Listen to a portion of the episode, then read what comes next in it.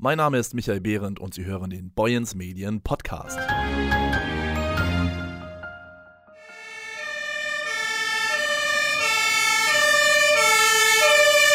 Was tun, wenn es brennt? Klar, die 112 wählen.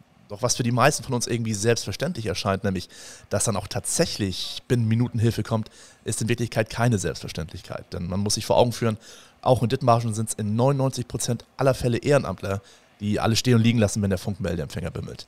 Das ist kein Staat, das ist keine Firma, die diesen Job erledigt, sondern das sind Leute wie du und ich. Einer, der dafür Sorge tragen will, dass auch künftig Hilfe kommt, wenn die 112 gewählt wird, ist Ole Kröger. Er ist Fachwart für Öffentlichkeitsarbeit im Kreis Feuerwehrverband Dithmarschen und heute zu Gast hier bei uns im Podcast. Moin Ole. Hallo Michael. Ja, ich habe es eingangs erwähnt, äh, Feuerwehren im Kreis nehmen hier eine ganz wichtige Aufgabe wahr. Ich glaube, keiner möchte sich vorstellen, wie es ohne euch wäre. Nun laden ja am kommenden Dienstag mehr als 30 Wehren im Kreis zu einem Schnupperdienst ein. Erzähl mal, was hat es damit auf sich? Ja, der Schnupperdienst, der wurde im letzten Jahr durch äh, Feuerwehrmitglieder des Kreises äh, ins Leben gerufen. Hier hat man sich überlegt, äh, wir haben Mitgliederschwund, wir müssen was tun und hat sich gedacht, warum nicht einen Schnupperdienst einrichten, an dem jeder zu seiner Feuerwehr in seinem Ort kommen kann und sich hier über die Tätigkeit der Feuerwehr informieren kann. Mhm. Also diesmal so eine konzertierte Aktion dann. Ganz genau.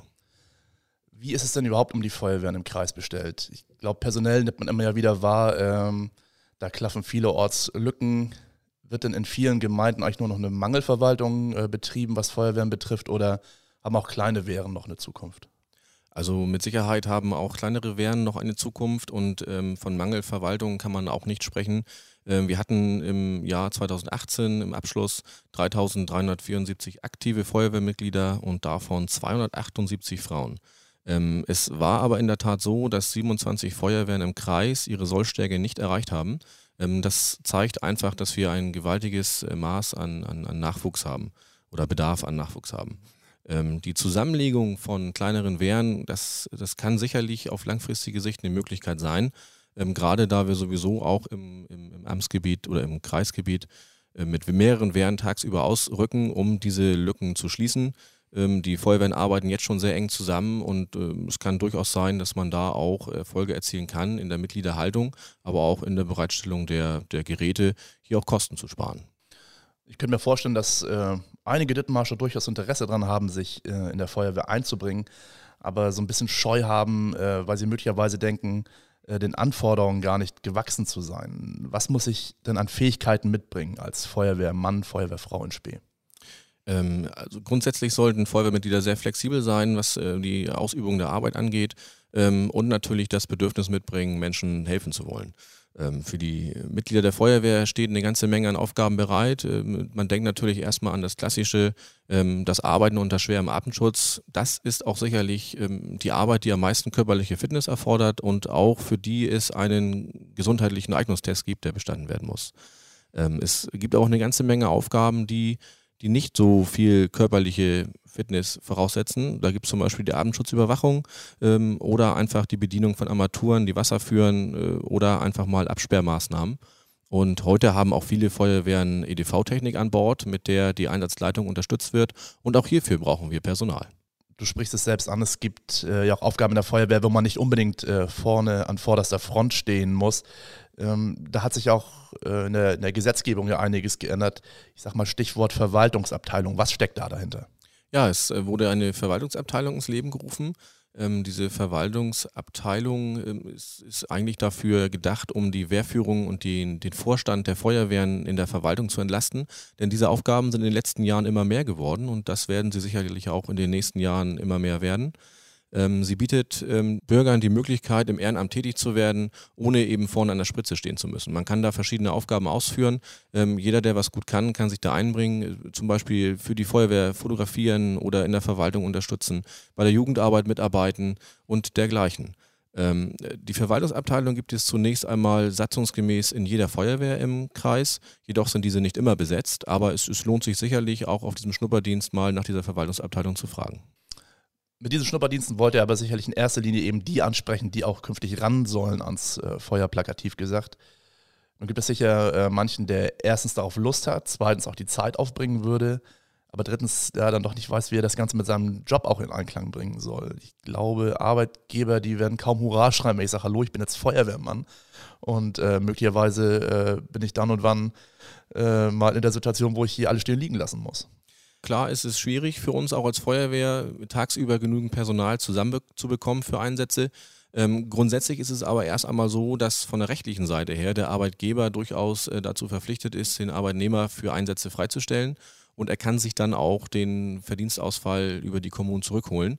Allerdings ähm, ist das im Brandschutzgesetz verankert äh, und man sollte vielleicht nicht unbedingt darauf bestehen, denn an so einem Job hängt doch eine ganze Menge.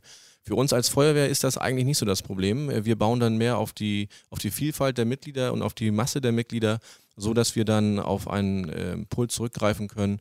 Und wenn es mal sein sollte, dass äh, jemand während eines Einsatzes merkt, die Zeit läuft mir weg, Mensch, ich habe jetzt noch einen wichtigen Termin, dann kann der sich auch bei der Einsatzleitung melden und aus dem Einsatz rauslösen lassen. Ähm, und auch diejenigen, die natürlich außerorts arbeiten, die können natürlich auch nicht zum Einsatz kommen, aber die stehen wenigstens am Wochenende, an Feiertagen oder während ihrer Urlaubszeit zur Verfügung. Und auch das ist wichtig. Und stehen am Dienstag ja diese Schnupperdienste an. Wie läuft das ab und was muss ich da mitbringen? Die Schnupperdienste sollen eigentlich völlig zwanglos ablaufen. Der Sinn dieser Schnupperdienste ist eigentlich im Gegensatz zum Beispiel zum Tag der offenen Tür, dass wir kein Rahmenprogramm haben. Man kommt dort an und kann seine Fragen im Gepäck haben und kann die einfach frei rausstellen, kann sich über die Feuerwehr informieren, über die Arbeit, die bei der Feuerwehr verrichtet wird, kann auch mal mit anfassen. Man kann sicherlich auch mal die Gerätschaften ausprobieren, um zu sehen, ist das was für mich, macht mir das Spaß. Ähm, was ich mitbringen muss, ist eigentlich nicht viel, eigentlich nur das Interesse, ähm, seinen Mitmenschen helfen zu wollen. Okay. Das klingt ja alles äh, recht unverbindlich. Also ich verpflichte mich da erstmal dann zu nichts, wenn ich dann zu so einem Dienst. Ganz genau so ist es. Man kann erstmal reinschnuppern, Fragen stellen, sich informieren und es äh, wird äh, überhaupt nicht verlangt, dass man sofort dabei ist. Aber wenn ich jetzt tatsächlich dann äh, Feuer fangen sollte und mir vorstellen kann, äh, weiterzumachen, was kommt dann nachher tatsächlich dann auf mich zu? Stichwort Ausbildung, Dienste. Wie viel Zeit muss ich da investieren? Sicherlich ist ähm, auch Zeit ein Thema. Also ganz ohne Zeit geht es natürlich nicht. Das ist bei jedem Hobby so. Ähm, allerdings versuchen wir das eigentlich relativ gering zu halten, denn jeder hat noch eine Familie, ein Haus, einen Hof und einen Beruf. Das heißt, wir haben alle eigentlich genug zu tun. Ähm, wenn man erstmal anfängt mit der Feuerwehr, wird der sogenannte Grundlehrgang gemacht, die Grundausbildung. Diese dauert auch nicht allzu lange. Das sind ein paar Wochen, an denen man abends dann mal die Schulbank drücken muss. Und ähm, nach diesem Grundlehrgang hat man eigentlich das Rüstzeug mitbekommen, äh, Brände zu löschen oder Menschen in Notlagen zu helfen.